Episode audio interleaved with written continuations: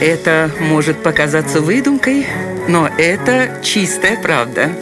Удивительные истории на радио 1 канун Рождества 1937 года состоялся один из любопытнейших футбольных матчей в мировой истории. На поле сошлись непримиримые соперники – английские клубы Челси и Чарльтон. Борьба была нешуточная, мяч переходил от одной команды к другой. Каждому хотелось порадовать своих болельщиков в эти праздничные дни громкой победой.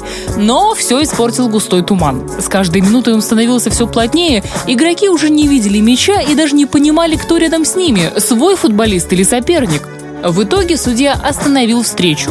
Игроки разбрелись по раздевалкам, и только легендарный Сэм Бартром, вратарь клуба Чарльтон, оставался в воротах. Он просто не слышал сигнала о прекращении матча и думал, что его команда побеждает, гоняя соперника на другой половине поля. Минут через 15 на него набрел патрулирующий улицы полицейский и попросил удалиться. Что при этом чувствовал вратарь, нам неизвестно, но согласитесь, это удивительная история.